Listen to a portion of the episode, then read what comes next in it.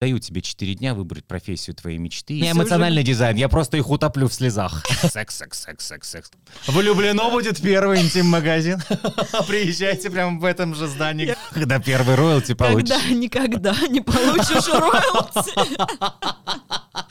Почему нельзя их снимать в фильмах? А то- почему? Они снимаются в фильмах, но там же не пишется, что это подделка Анджелины Джоли. Сказать, ты что, конченая? Это вся стена одним цветом покрашена. Ты мне что, точку в тени нарисовала? То есть, Нет. например, я хочу работать с Трегубовым, а мне тут говорят, иди, вон работай с Машей Петровой. Нет, если ты хочешь... Нищеброд.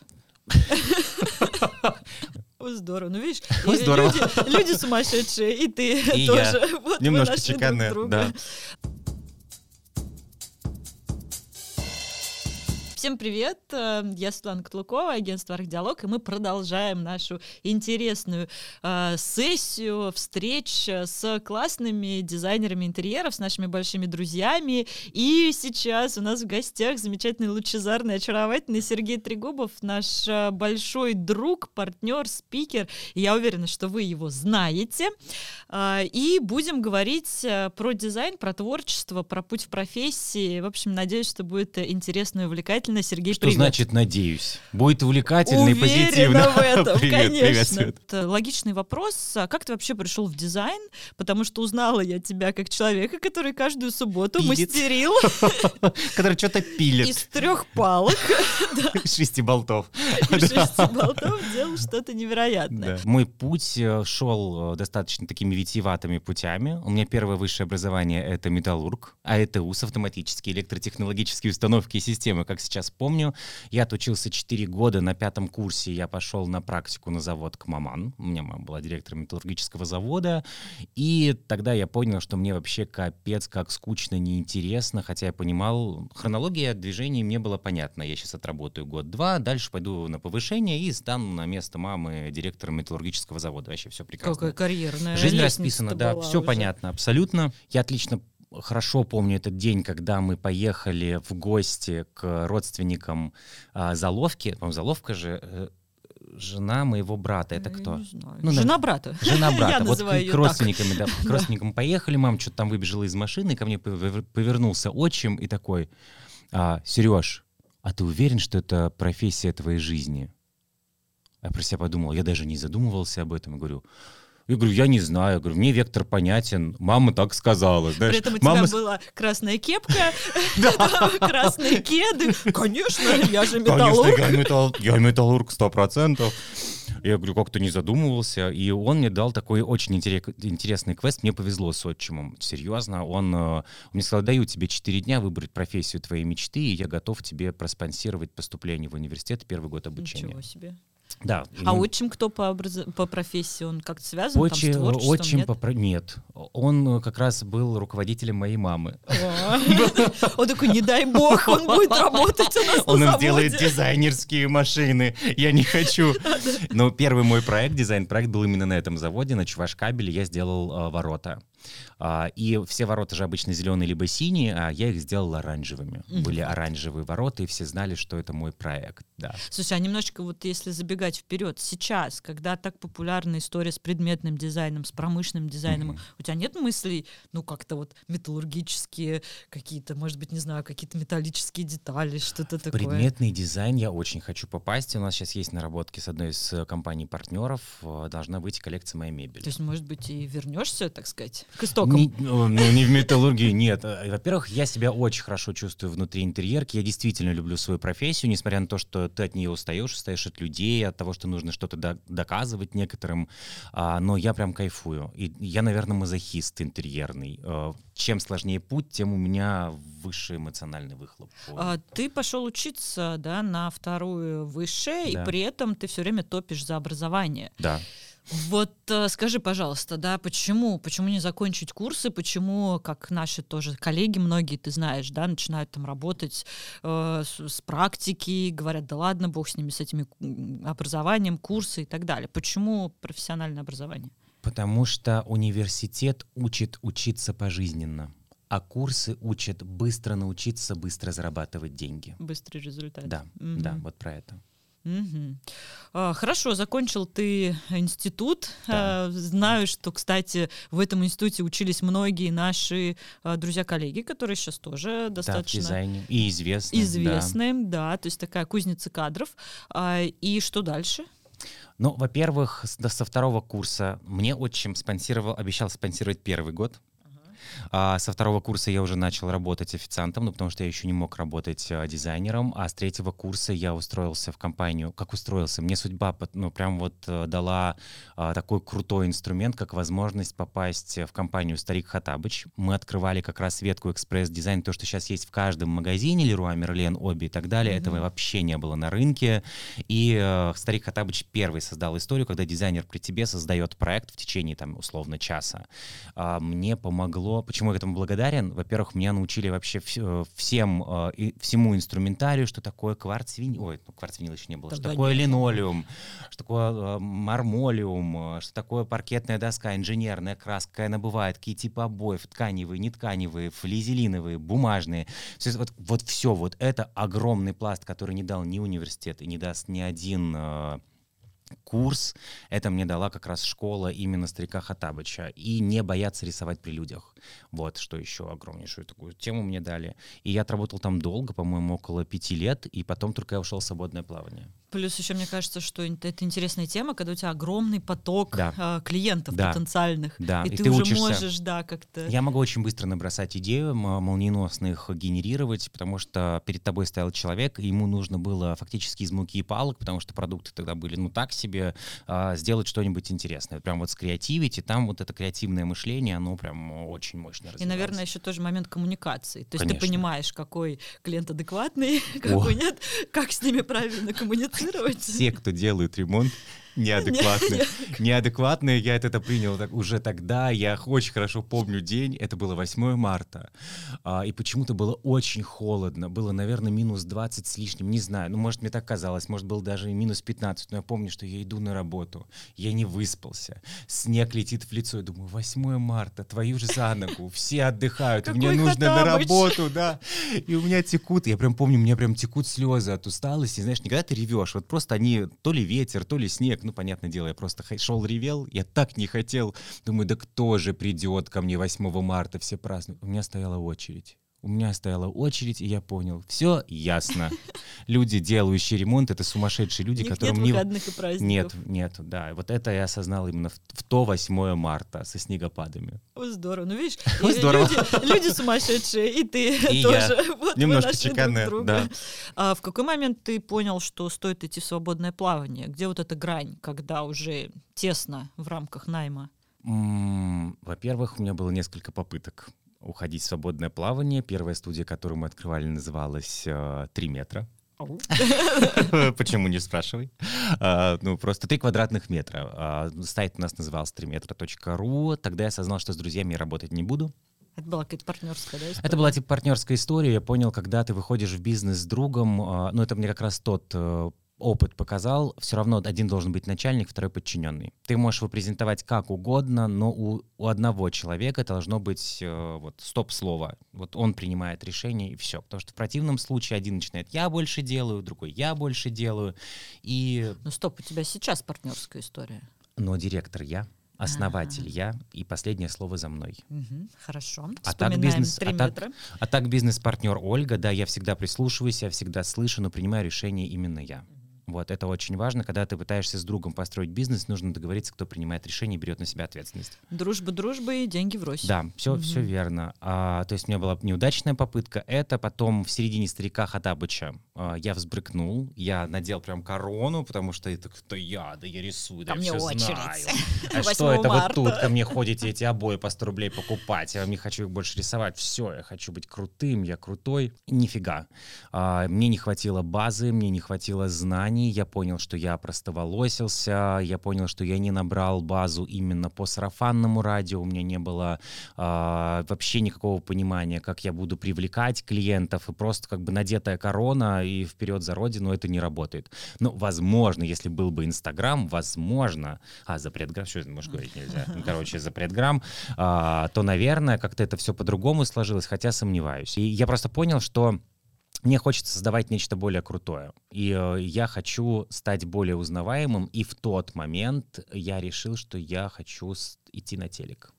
Это угу. произошло тогда. И вот в этот момент э, началась школа ремонта. Я взял себе помощницу. Э, как раз так получилось, что мы делали проект в параллели, э, она мне помогала. Мы организовали условно дизайн-студию, хотя это было понятно, что все делалось под моим брендом, мне человек помогал. Я тогда ей дал задание, говорю, напиши вот там, в квартирный, в школу, что я хочу. Он такая, что писать? Я говорю, пришли мою фотографию, напиши в кадре, будет смотреться классно. Нормально. Все, я по фану прошел школу ремонта. Они просто обалдели от наглости. Все, я неосознанно. Сколько лет ты в школе ремонта отпахал? Больше десяти. Больше десяти И каждый, каждый десятый эфир был мой. Ну и как бы объективно, ну, не в обиду никому будет сказано, да, что ты заменил Марата К в школе ремонта. Да, так и да. есть. То есть действительно все узнали Марата К из его этих поделок-переделок, да, а потом да. в какой-то момент Появился него, Сережа. Здрасте, здрасте. У меня есть побольше красок, да. А, смотри, все мечтают попасть э, в телевизор. Mm-hmm. Все думают, что это какая-то там волшебная таблетка, и ты на утро после эфира станешь знаменитым. А, но это не так.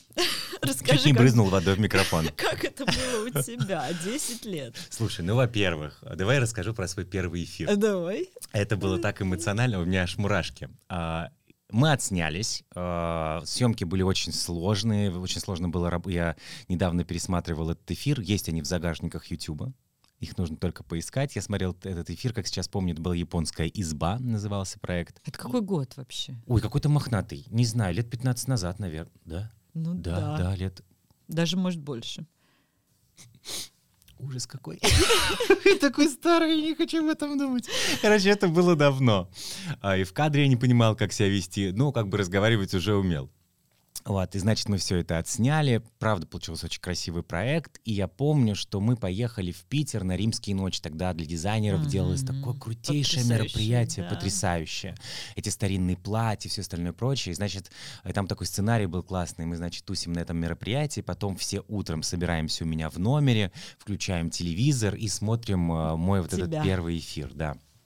А, ну, пошло все не по сценарию, но в любом случае, как бы мы с утра проснулись. проснулись и включили. В 10 утра тогда еще школа ремонта шла, если я не ошибаюсь. И вот мы в 10 утра это все посмотрели, и ты знаешь, я действительно думал, что я прям вот я прям сейчас открою дверь, и, и мне, цветы, и мне уже овации. цветы, подарки, вот все, вот ты звезда телевизионная. Я думал, что вот прям начнут узнавать. Никакой узнаваемости на улице не было. А, я осознал, что прослойка людей, смотрящие данные эфиры, а, не настолько широкая. Это в любом случае достаточно, ну, ну это узкая такая лента, которая вот есть прям те, которые смотрят, они сначала начинают школу ремонта, потом начинался квартирный вопрос, и потом, может, на другом канале еще что-нибудь шло. По-моему, еще что-то на про, первом про канале. Декор, что-то, что-то еще в час шло. Э, по-моему. Идеальный ремонт еще был. Возможно. Mm-hmm. Но вот они вот прям включали телек с утра, и вот они смотрели, прям определенная э, прослойка. Но э, они один раз посмотрели, ну, как бы проходной дизайнер, условно. То есть там человек тебя как лицо начинает воспринимать много позже, и вообще ты должен светиться чаще. Десятый эфир — это 10 недель недель. Это два месяца с лишним. Про меня уже забывали. Тогда я не думал про личный бренд. Почему у меня усы? Это, это история личного бренда, чтобы говорили, ну этот с усами. Усатый. Этот усатый. Лысый, лысый, лысый с усами. Усатый. Что если вдруг кто-то хочет попасть на телек и туда попадает, а, в первый же эфир придумывайте, придумывайте свою фишку. Шляпу какую-нибудь. Шляпу, что угодно. Ты можешь намазать глаза красной краской, всю руку облить зеленкой. Ну, тебя Либо что-то в проекте, потому что вот я вспоминаю, знаешь, проект Даши Васильковой. Э, пом... Ой, Василькова крутая. Вот, ты понимаешь, и я помню, но я как человек, который все это потом э, следил в соцсетях, публиковал и читал весь этот mm-hmm. хейт, который лился. Если ты делаешь странные пред, э, интерьеры, да. ты словишь хейт. И да. все говорили, господи, что у него в голове, у него какая-то была, помнишь, э, картина с синими губами, и там все, да как можно было это сделать? Ой, это красиво, почему там шикарная была картина. К- картина, да, но ты ну. помнишь, какое количество хейта, и это был э, просто какой-то супер узнаваемый проект. Хейт — это тоже реклама. Вот, да. вот именно, Я да словил хейты на своей квартире. И это было классно. Да. А, хорошо, значит, узнаваемая деталь, здорово, но в какой момент, ты знаешь, тоже есть такой стереотип, что вот, ну, я один раз поучаствовал, мне это ничего не дало. И не даст а, с одного раза. Вот. А какие твои рекомендации? А, мои рекомендации, ну, во-первых, нужно делать узнаваемые интерьеры, а, не бояться хейта однозначно, потому что для одного будет вау, для другого будет просто как в этом можно жить. То есть ты в любом случае должен транслировать свою идею. Нужно понимать миссию, которую ты несешь. Но, повторюсь, создавать узнаваемый интерьер, а, уметь хорошо говорить, и если ты понимаешь, что ты идешь на телек, вот об этом я не знал, нужно ставить голос. Например, я могу кинуть в тебя слово, могу кинуть слово в бок. Я могу работать с, с аудиторией через камеру. Если ты ее боишься, ты не донесешь информацию, она просто рассыпется до самой камеры и просто не дойдет до зрителя. То есть если ты хочешь выхлоп, как бы поступил сейчас я, я бы однозначно на, ну, э, нашел бы репетитора по а, речи. Даже не по театральщине, как правильно стоять, куда деть руки. По барабану, подрежут. А, нужно очень грамотно доносить свою мысль а, через камеру. Вот когда ты научишься это делать, входи в кадр, и тогда, даже если у тебя будет буквально три минуты, тебя запомнят. Ну и должна быть какая-то фишка, чтобы говорили, ну этот с этими, ну вот, вот что-то такое, да. Лысый, волосатый. При этом а, у тебя были проекты, а потом у тебя была целая рубрика. Да. И ты выходил уже каждую неделю да. с вот этими вот интересными поделками. А это как раз была история про то, что я осознал, что каждая десятая неделя мне не дает Э, нужного выхлопа. Я не осознавал целевую аудиторию школы ремонта, и на самом деле тогда мог построить бизнес, если бы я ушел в вектор э, не супер э, люксового да, дизайна, угу. да, а именно в какой-то быстрый дизайн, в редизайн, в, в бюджетные интерьеры, в home staging тот же самый. То есть там была история про другое. То есть я э, говорил, смотрите, можно из палок и муки сварганить такое красивое, смешать муку с клеем, добавить краску и сделать структуру дерева, все руками можно. Мне звонил э, заказчик и говорил, сколько стоит? Такой 7 тысяч, такие в смысле. Ну да, потому что когда заходили на твой, у тебя был тогда очень большой красивый сайт, э, и заходили на сайт и видели... И пугались. Бюджет, да, и такие, по-моему, это не другой моё. человек был. То есть э, я не, э, не отделил аудиторию, которая меня смотрела, та, которая была прогрета, и они, приходя ко мне, спотыкались об стоимости и об интерьерные решения. То есть здесь было мое как раз упущение как бизнесмена. Хотя меня сложно назвать бизнесменом, я человек искусства. Вот я человек творчества. Для меня неважно, э, какими путями мы пойдем, для меня важен только финал вот история, которая должна закончиться именно так, как я нарисовал. То есть, ну, то есть у тебя не было какой-то единой целостной картины с точки зрения маркетинга, да? Да, здесь вообще не одно, было. там другое, да. здесь третье. Тут транслирую от год, я себя, а, как раз мне пошла трансформация. Я ушел в зал, я понял, что мне нужно до аудитории, ну, раз уж я человек, который пилит и стругает, я должен выглядеть так же, я отрастил бороду, я пошел в зал и чуть-чуть подраскачался, то есть я создал себе некий образ, который дальше стал культивировать, и э, вот тогда я стал узнаваем. Хорошо, параллельно как студия развивалась, как проекты развивались? Э, что было с дизайн-бизнесом? Она развивается и до сих пор. Э, я понял, что я хочу все-таки... Понимаешь, у меня не было как таковой студии. Был я плюс помощник. А, в определенный момент я понял, что это не совсем так работает, как мне хочется. Все-таки хочу, чтобы деньги приходили еще и параллельно с моей работой. Тогда я понял, что мне нужны сотрудники, которые будут делать э, проекты в, как раз вот в этой прослойке бизнес, бизнес плюс. А я буду брать уже ну, что-то такое элитное, задорого, куда можно поставить там диван полтрона фрау, повесить рожбубуа светильники, поставить итальянские красивые двери. Ну, то есть прям потратить деньги клиента, там, кайфануть. А вот эту вот прослойку, которая, э, про, про которую многие забывают, у которых однушки, двушки, вот это я поставил основной целевой аудитории, которому будем делать полноценные, достойные проекты, красивые проекты, но понимая, каким образом мы можем сэкономить деньги.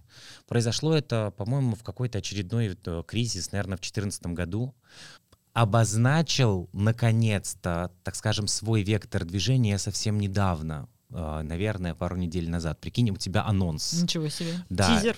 Тизер. А, я работаю через призму эмоционального дизайна. Все, Что я... это такое? Эмоциональный дизайн. А, если ты проанализируешь любой мой спич по поводу любой комнаты, которую я описываю, я всегда рассказываю историю через человека.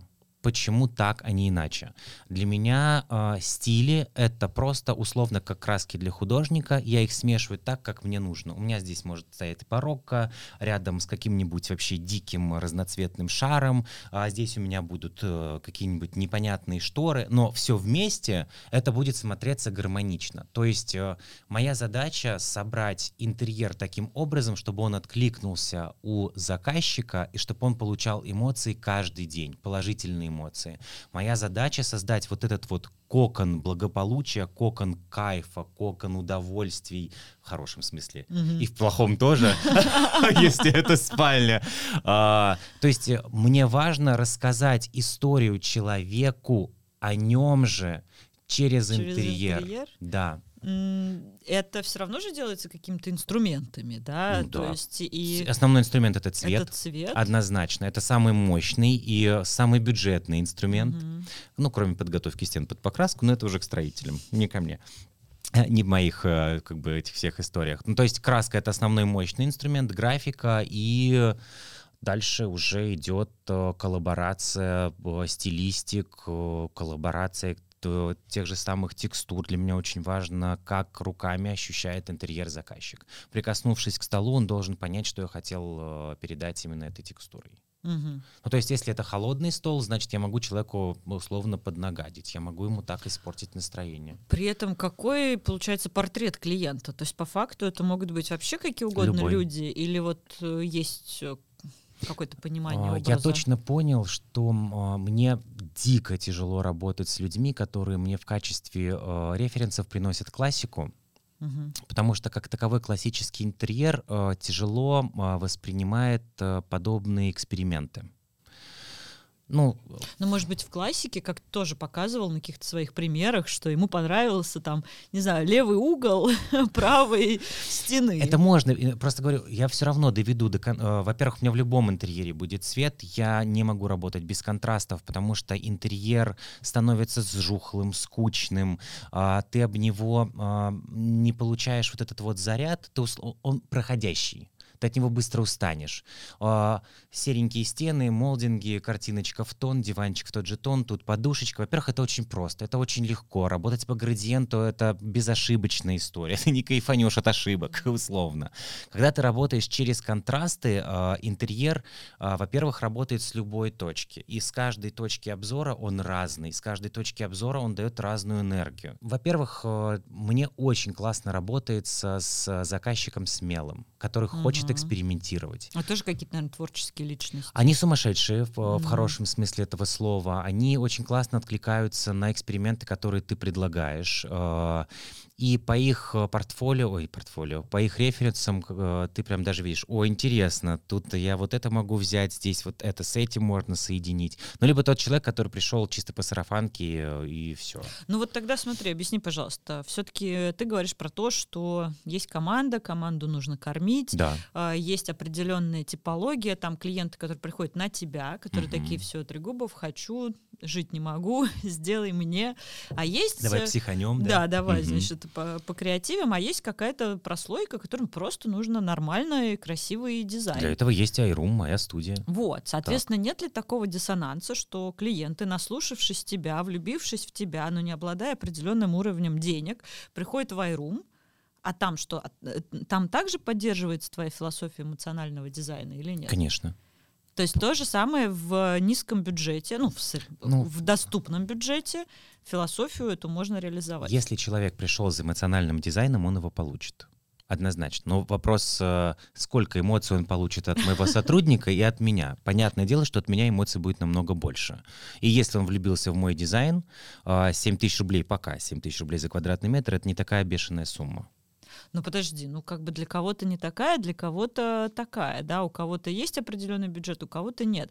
Нет ли а, ощущения, что твоя студия — это заложник твоего бренда? Нет.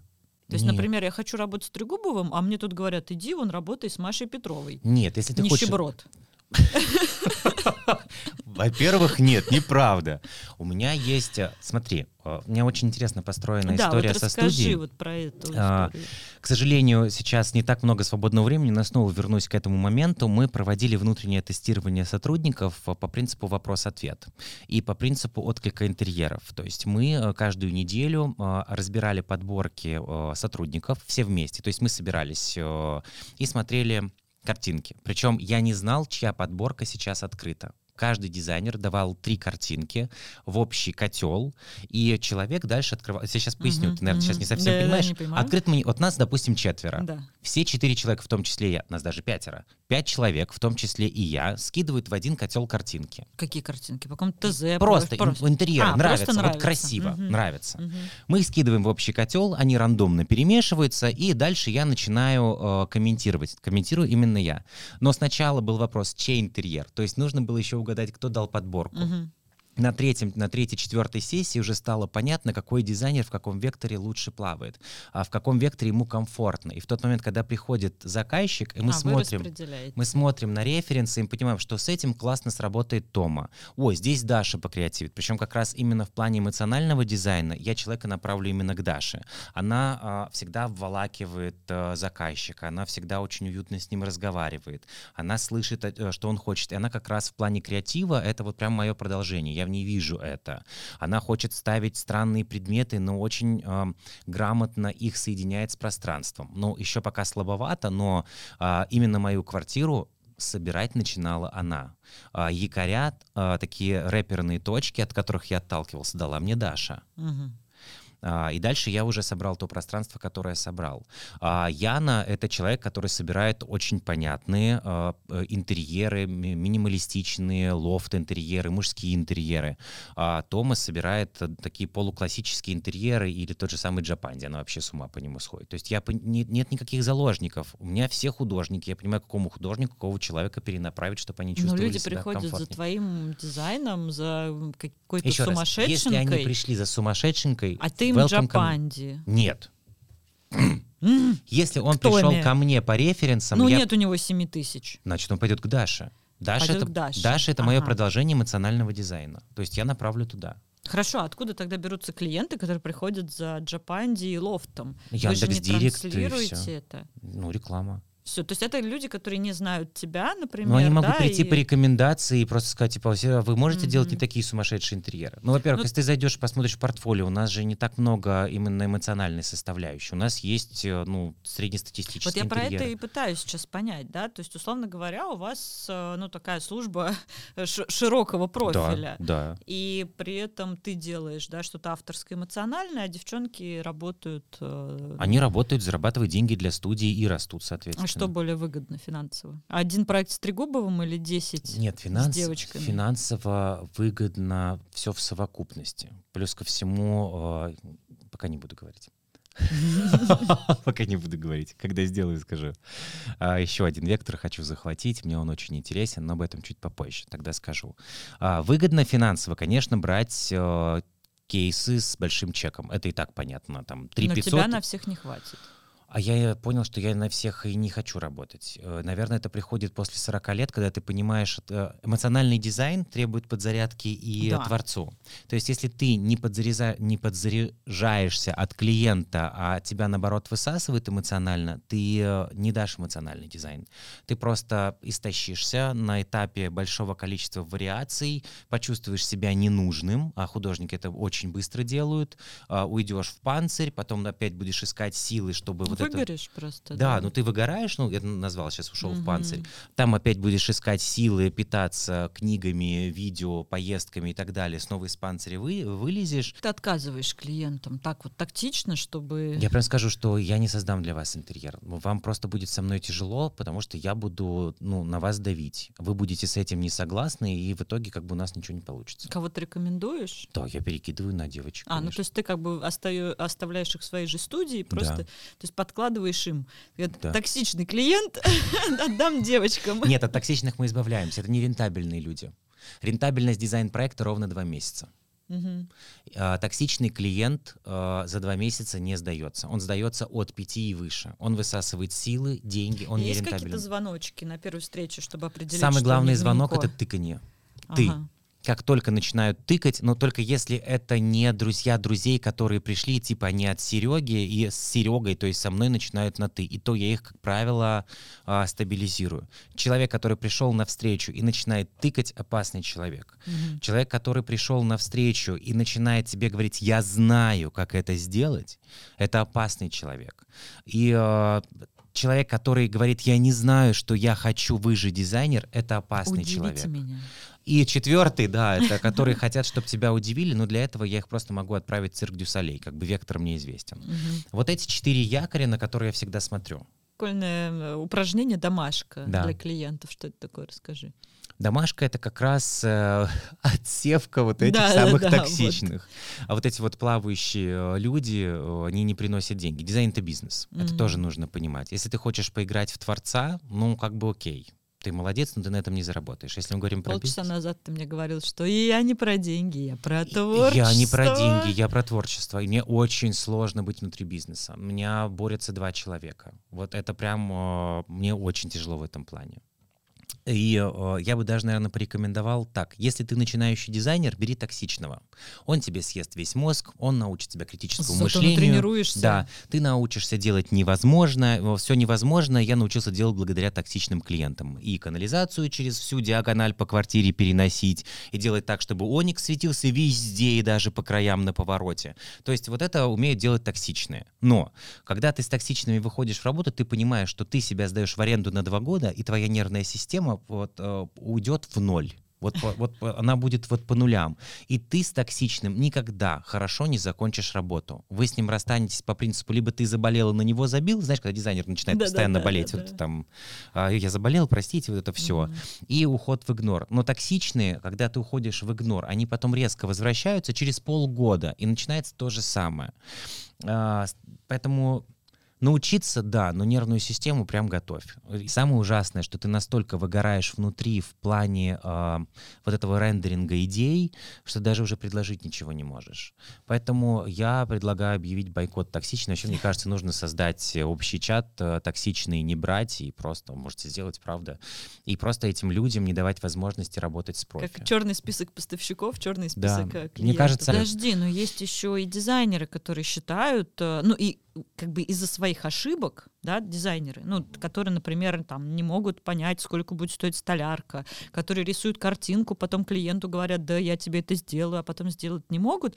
В результате клиент, я сейчас на сторону клиента тоже хочу Я понимаю, про что ты говоришь. И клиент говорит, «Э, дорогой мой человек, ты в своем вообще уме, что это такое? И, соответственно, дизайнер говорит, да все клиенты, значит, долбоящеры, э, токсичные, Мгм. э. А сам-то дизайнер в этом А виноват. этот дизайнер где учился? Откуда я А знаю? кто его учил? Ну, не- Чему? Деньги зарабатывать быстро. Вот и все. Да, Но курсах. он э, узнал, где брать откаты, и все. И узнал, как в нейронке нарисовать 3D-шку, которая, в принципе, на ком-то не похожа. И э, как в 3D Max чертить за счет э, людей, которые в 3D Max чертят, господи, э, визуализации делают. И чертить за счет других людей. Этот чертит, этот делает визуализацию, строитель строит, а он только откаты собирает. Это не Так, может, профессия дизайнера. токсичных э, клиентов-то и выращивают непрофессиональные дизайнеры? Просто потому что Нет, клиент уже такой Нет, нет, нет, Свет, нет. Домашка. Да, домашка, что это вернулись. такое? Домашка — это история о том, что я, а, видимо, чем старше становлюсь, тем мне хочется меньше времени тратить на поиски, а хочется сразу заняться творчеством. И как раз домашка — это когда каждый член семьи подбирает пять референсов а, для того, чтобы мы на базе... Референс — это картинки. А На базе этих референсов мы могли уже понять вектор движения, потому что как обычно происходит работа с заказчиком, особенно у новичков. Они знают, что нужно, чтобы тебе прислали референсы. Возьмем стандартную семейную пару.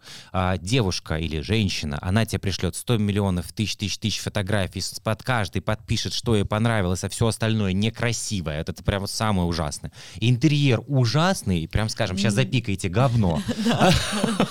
Но, подушечка- левый угол Но вот здесь внизу такой красивый цвет стены. Гвоздь? Нет, цвет стены. Самая вся дичь заключается, там стена условно голубая, и она обводит маленький кусочек и говорит, вот этот цвет красивый. Ты хочешь сказать, ты что, конченая? Это вся стена одним цветом покрашена. Ты мне что, точку в тени нарисовала?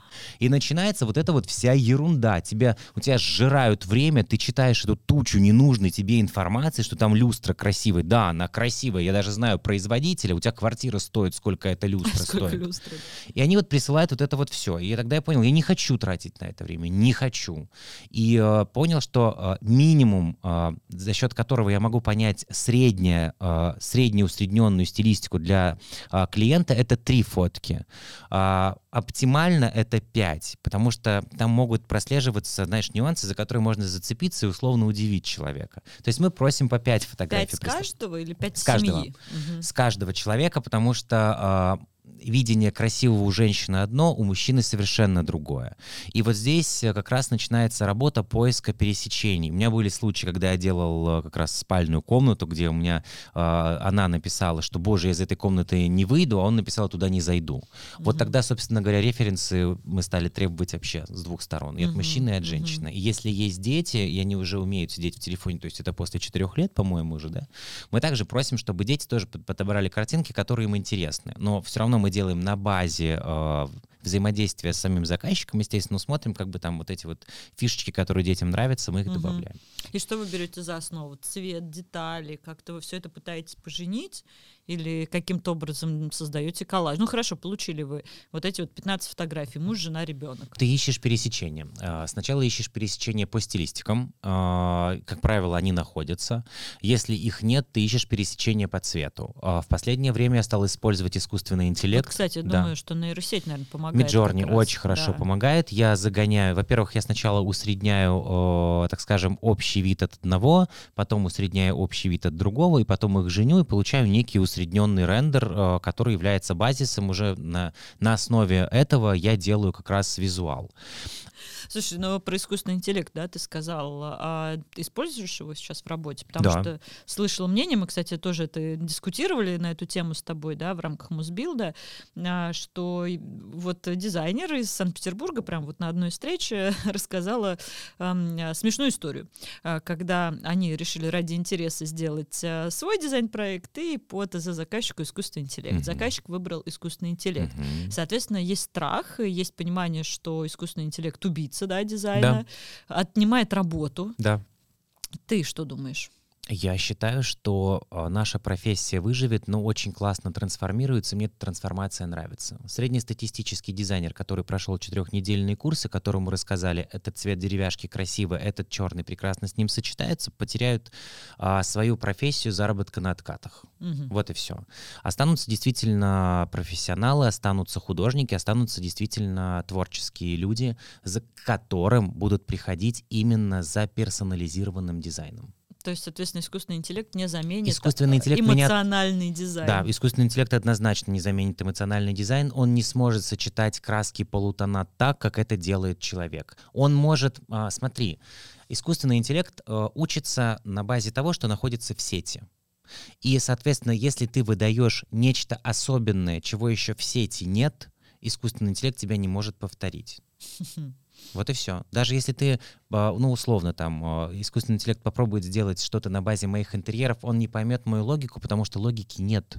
Это эмоция. Эмоцию прописать фактически невозможно. А, Я даже понимаю, когда мне заказчик скажет «нет» на мой коллаж. Я это чувствую. Но я понимаю, что мне его нужно отправить. Знаешь, вот я смотрю на изображение, а у меня сердце не откликнулось. Я не, я не могу это как-то описать. Ты такой, Ну и да. «Отправ- а вдруг нормально? Вдруг прокатит, да. А такое тоже бывает. А вдруг нормально? И ответ приходит именно то, что ты ожидаешь. Ну, как бы, типа, Мгм. Сереж, Ненормально. иди, иди поспи. Да. Мгм. То есть э, правильно ли я понимаю, что по твоей гипотезе искусственный интеллект может отобрать работу у тех, кто делает стандартные какие-то проекты, Да. А при этом реально талантливые, какие-то креативные, необычные Василькова решения. останется при работе. Василькова И я останется. тоже, да. Наверное, мы вернемся к тому, с чего начали, это телепроекты. Ведь особенность телепроектов в том, не для того, чтобы сделать кому-то просто ремонт, Зацепить. а для того, чтобы вызвать, да, Да. вот эти вот э, любые эмоции, негативные, позитивные. Это рейтинги. Да, А рейтинги это продажа рекламы. Да. И я помню, что тоже, когда выходил проект, соответственно, я все это выкладывала в социальные сети, и там прям просто неслось. Но при Да. этом я помню, как э, продюсеры, да, мне говорили, это круто, круто, чем больше негатива, тем круче. Это рейтинги, это реклама, это продажи, это жизнь Да. э, проекта. И здесь, наверное, в этом плане Из школы я это, Ты естественно, взял. А не боишься ли ты переборщить с этими эмоциями, что человеку в моменте нравится, а жить он там не может? Э, Если мы говорим про цветные, яркие интерьеры, давай, потому что все боятся именно цвета. Да, все да. боятся именно цвета. Если ты собираешь цветной интерьер, если ты его собираешь через колор э, блоки, да, это самые плотные по цветам интерьеры, обязательно должны быть буферные зоны, серые или белые. То есть человек должен, э, знаешь, получать, э, во, отличное, когда после бани ты прыгаешь в снег, да, это контраст. И ты такой, типа, о, уже и в баньку в горячую можно пойти, потому что ты охладился. Вот то же самое с колорбоксами То есть происходит. отдыхать чуть-чуть, да? Да, то есть ты, ты такой напитался и такой раз, здесь отдохнул, поплавал в басике условно, да, там, и снова можешь э, эмоционировать. То есть в любом, ну, всегда должны быть точки отдыха. Нельзя построить абсолютно цветной интерьер. Вот то, У тебя что есть как- какая-то формула своя, там, я не знаю? Я это чувствую. Я интерьер чувствую не только э, визуально. Я могу его э, понять по вкусу, я могу его услышать, и э, я могу его вообразить в голове только по описанию. То есть я через все органы чувств э, интерь- Ты смотришь на меня как на сумасшедшего, но так и происходит. Не, я пытаюсь, да, я, понять. я интерьер слышу, я его чувствую, я ощущаю его вкус. Для меня это живой организм абсолютно. И когда а, я его стабилизировал, и он стабилен, наверное, его можно представить в виде сферы, вот если вот так вот, я его передаю заказчику. Вот для меня стабильный интерьер — это тот, который а, передает эмоциональную составляющую, но он не кричит так громко, что ты можешь оглохнуть. Вот, наверное, так. А были случаи, когда тебе клиент говорил, не-не, Серег, давай поспокойнее, давай чуть-чуть. Ну да, возможно, художника тоже нужно останавливать. То есть, а, Ты прислушиваешься? Или Конечно. ты такой, «Э, нормально? Смотри, а, мы с Юлей Толпинской, э, с моим э, куратором проектов, э, недавно обсуждали, что мы злимся, когда нам заказчик вносит правки, но потом, когда ты видишь, что получилось, ты понимаешь, что получилось лучше. И э, вот когда мы это проанализировали, я выдохнул. Потому что злиться на человека, который тебе дает деньги и тебе доверяет, ну это И бесчеловечно. там жить. И да, естественно, в первую очередь, кстати, об этом тоже нужно задумываться. И э, я э, принял эту философию э, еще раз. Все, что не делается, делается к лучшему. Вопрос в том, как ты отреагируешь на корректировки со стороны заказчика. Постараешься сделать лучше или просто да на тебе. Да. А, кстати, были случаи, когда, ну и, наверное, ну, конечно же, были, да? Да. Какой из них? Да, Давай, задавай вопрос. Не-не, а когда заказчик э, получал проект, там как-то с ним жил, а в результате ты видел, что реализовывалось совсем другое. Было. Почему? Это любой проект, который ведется без авторского надзора. Вот, в чем Любой. ты видишь э, причины? Что ему надоедает, он не может это довести. Нет, тут вопрос э, мнения со стороны. Э, он пошел в кухне. Мгм. условно. Ему менеджер э, скажет, они же все дизайнеры Да, без высшего эксперты, образования, они же все эксперты. скажут, да вы что? Желтая кухня, да ты с ума сойдешь, миленький мой. Желтый был в прошлом году, сегодня нужно там Viva Magenta. Вот, смотри. Про себя думают, у нас эти фасады вообще не продавались, нужно их Да-да-да, скорее Надо, надо то есть там начинается такая эмоциональная атака со всех сторон. Друзья, подруги, подруги подруг. А это вот та подруга, у которой есть подруга, которая еще из-за границы возит мебель такую же. Смотри, а, в чем дело? А, Заказчика начинают расшатывать со всех сторон. Мгм. Друзья, знакомые, дети. А эти все ст- авторский надзор это как Да, стабилизатор. да. Автор, а, авторский надзор. Ты не позволяешь заказчику расшататься. Ты Ага. говоришь, «А, не переживайте, это будет хорошо, потому что есть рефлексы, есть композиция, это у нас перекроется. Это убрать нельзя. Э, кухню. Почему? Объясняю. Здесь вот эти петли выйдут из строя, этот ящик будет неудобно. То есть ты его стабилизируешь. И даже если он пошел куда-то в другую сторону, ты хотя бы сохранишь проект. Окей, он уже купил этот уродливый диван, но ты это закроешь подушками, ты найдешь плед. Ты, твоя задача как автора сохранить визуал. Вот это авторский э, надзор, э, это авторское сопровождение, цвет. Вот дай заказчику, просто можешь поэкспериментировать. Попроси своего мужа, покажи какую-нибудь картинку интерьера с голубыми стенами или с зелеными. Попроси его выбрать этот зеленый или голубой. Он выберет самый уродливый голубой цвет, которым красят под... Самый вот что ни на есть уродливый и открытый, которым нельзя красить. Эту краску запретить нужно. Она, она убивает людей. А дизайнер выберет сложный голубой с каким-нибудь там странным подтоном. Каким, может уйти в фиолетовый, он может уйти в какой-то странный серый, он даже может уйти в, в красный, то есть он станет более коричневатый. Мы видим плотность цвета сразу во всем объеме, и мы э, температуру цвета слышим, ощущаем, понимаем, как это будет работать. Простой человек этого не поймет. Он, для него зеленый — это зеленый. А у нас зеленый — это триллиард цветов. И ты понимаешь, в какой ты должен цвет уйти.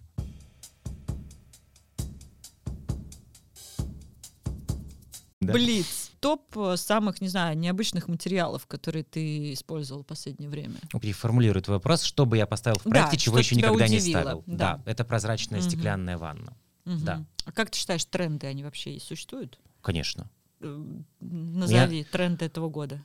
Ты знаешь, тренд этого года это, это цветные интерьеры, это действительно. А, возвращается классика, но к сожалению, в извращенном формате, я надеюсь, что она все-таки немножко стабилизируется и уйдет в такую понятную театральность. И очень много красного в интерьерах. О чем говорили, я это прям вижу. Я вижу это и в заказах от заказчиков, я это вижу в одежде. И э, красные интерьеры будут э, и в этом, и в следующем году мы их будем, скорее всего, видеть в журналах, потому что они реализуются, и вот в следующем году мы их будем на страницах журнала лицезреть. Почему нельзя использовать в интерьере реплики? Почему нельзя? Вот, не знаю. Можно? Но, во-первых, их используют. Давай так, честно. И, э, а вы? И мы используем. Только смотри, почему нельзя использовать... Я бы разделил. Когда ты говоришь заказчику, это диван э, Фэнди Касса, а на самом деле сделал супер подделку и поставил, вот так нельзя. А если заказчик, я просто понимаю в другую моральную составляющую, мне она понятна, но если у заказчика очень малый бюджет, но ты все-таки хочешь создать для него красивый интерьер, то ты ищешь не то чтобы реплику, я ненавижу реплику, когда это написано, что это Фэнди, а это не Фэнди, это это реплика, тогда это плохо. Нет, а если... это тот же Фэнди, просто, ну, там может быть написано, может быть не там написано. Скопир... Если скопировали ну, все, форму, да. если скопировали ну. форму, но не указан бренд, а, это считается. То тогда я могу это поставить. Я, я могу позволить себе морально это поставить, потому что это не Фэнди. Ну, условно. Это не ну, Подожди, но если это узнаваемый бренд. Да. Если ты прям видишь, что это там, не знаю... Мне важно, чтобы у заказчика Вернер было Пантон, красиво. Но он... Ну... Я понимаю, к чему ты клонишь. Я не буду поддерживать эту тему сейчас. Я наработался с людьми, которые... Ну, наработался. Для некоторых людей важно, что у него стоит полтрона фрау. Для него важно, что это Фэнди Касса. то есть это все на совести заказчика? Да, я ему с удовольствием поставлю. Я, знаю, я объясню заказчику, что да, у этих диванов, у Бакстер, например, фантастическая посадка, там идеальная кожа, там прекрасно подобраны полутона тона, там прошивочка, там, ну, просто вот его будешь целовать, ты с ним любовью будешь заниматься, мне кажется, даже. Ну, потому что они такие, они прям офигенные. Но если э, заказчик говорит, да я не хочу платить за диван 4 миллиона, вон такой же в Китае. Ну, хочу такой же. Ну да, в Китае закажи. Да закажу. Там не будет написано Фэнди. Это не будет диван Фэнди. Это не mm-hmm. будет диван на полтрона фрау. Он будет просто похож. Есть же люди, похожие на, э, не знаю, там, на какого-нибудь актера на Анджелину Джоли есть же похожие девушки. Но это тоже реплики. А почему Почему нельзя их снимать почему? в фильмах? А там, почему? Они снимаются в фильмах, но там же не пишется, что это подделка Анджелины Джоли. Но ну, почему? Я мастерски ушел. Хорошо, тогда следует. Ну, это у нас Блиц, но он уже в бли... ушел из Блица. А, российский предметный дизайн. Ты ищешь какие-то реально крутые предметы, да. чтобы ставить? Они есть у нас да, сейчас? Да. То есть раньше русский дизайн это была прям четкая копия. О, красивый диван, я его повторю. А сейчас я вижу, что пока мы еще не выросли, но я вижу, что мы себя ищем. Вот когда появятся прям вот уже известные российские дизайнеры в мире, вот, э, не знаю, там какие-то прям предметы мебели будут узнаваемы, тогда я скажу, что мы выросли. Но мне очень нравится ставить российские предметы именно в интерьерку. А, Я ответил на твой вопрос или я тебя запутал? э, Да, ответил. Но п- просто есть уже российские дизайнеры, известные в мире. Подольская Ольга, я в курсе. Ну, Логинов тот же самый. Тот же Логинов. Да. А в этом году вот э, на, на Миланской но так неделе они Ярослава. Галайка Подожди, была. но они выпускаются вот брендом каким? Ну, они под разными, как Вот. российскими, так и Но вот международными. когда российские компании, которые Когда- наконец-то... вот, когда российские компании наконец-то будут вкладывать деньги, да, да, дизайн. тогда появится тот Мгм. самый русский дизайн. А У тебя что- были предложения? Приходил кто-нибудь и говорил, Сергей, сделайте нам коллекцию Уже какую-нибудь. Делаете. А за роялти или за гонорар? За роялти. Расскажешь потом. Когда первый роялти получишь. Когда никогда не получишь роялти. Света, подожди, ты меня вначале прогнозировал вот это вот на успех. Вот ты Я зарядила так на стерли, удалили. Удалили. да. Так, а, давайте вернемся меня эмоциональный дизайн, я просто их утоплю в слезах. Не не заплатит натравишь своих фанаток на них. Три полезных навыка, которыми должен обладать профессиональный дизайнер. Эмпатичность, точно. Нужно чувствовать своего э, заказчика, быть эмпатом. А, Второе — это идеально работать с цветом, чувствовать его. И третье — это понимать, как работает э, в объеме, э, как пространство собирается в объеме. Объемное мышление 100% должно э, присутствовать у, у дизайнера в голове. И как это все стабилизировать. Да, вот такой странный у меня ответ. Сколько ты считаешь хороший уровень заработка у дизайнеров в А месяц? дизайнер в Москве? в Москве Дизайнер в Москве, но о, должен получать не меньше 300 тысяч. в месяц? Да, в Мгм. месяц. Ну, ты же говоришь про нормальный уровень. Нормальный, вот да, да, да. Просто я задала этот вопрос предыдущим спикерам. Сколько сказал, миллион? Ну, не скажу. А, Идеальный, идеальный источник клиентов. Куда Сарафанка, приходят? конечно, Сарафанка. сарафанное радио. А что для тебя самое сложное в дизайне? Я могу сказать, что для меня самое скучное — это чертежи. А самое сложное в дизайне — это реализация. А самый главный кайф? Самый кайф — это завершение проекта, когда ты увидел, э, как плоская картинка превратилась в объемную в объемное пространство, в котором будут жить люди и делать других людей. Не поздно ли прийти в дизайн в любое, в любом возрасте? Если э, у тебя работает мозг, и все, этого достаточно. Ну, и ты есть- чувствуешь себя художником, ты чувствуешь себя творцом. Вопрос в том, что а, важно, чтобы ты приходил сюда не за какими-то космическими деньгами, которые многие транслируют. Некие, некоторые дизайнеры получают по 30-40 тысяч рублей. То есть тут не нужно рисовать себе какую-то э, идеальную картину мира. Если ты действительно хочешь создавать, и у тебя прям вот горит внутри, ты хочешь э, интерьерами людей удивлять себя, там, не знаю, вот э, для творчества, то, наверное, да. А если мы говорим про деньги, ну, про деньги это к другим, это не ко мне. Вот я отвечу тем, кто горит, э, чтобы создавать, ну, как бы любой возраст абсолютно, welcome. Вопрос, вашу миссию, ваша, вашу трансляцию услышат ли, откликнется ли? Потому что у меня-то целевая аудитория не такая широкая. А, кто за цвет, э, за цветом пойдет, у меня очень малый процент людей. То есть я выбрал Мгм. такую нетривиальную дорожку-то сложную. Но ничего, пришел Миджорни в сеть. Про возраст, я не знаю. А, Самый возрастной заказчик, который заказывал у тебя эмоциональные интерьеры. Ой, мы с ней расстались. Токсичная? Да, а, я не работаю с бабушками, а, потому что они...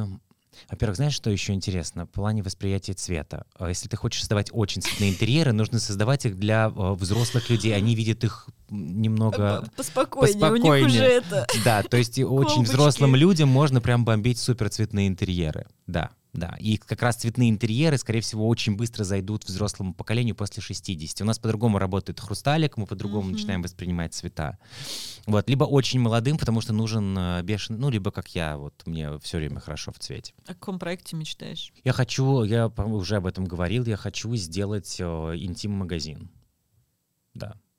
Я хочу это сделать. Мне очень, понимаешь, почему многие боятся говорить слово секс, секс, секс, секс, секс, секс. Я абсолютно спокойно могу произнести это слово и при заказчике, при ком угодно.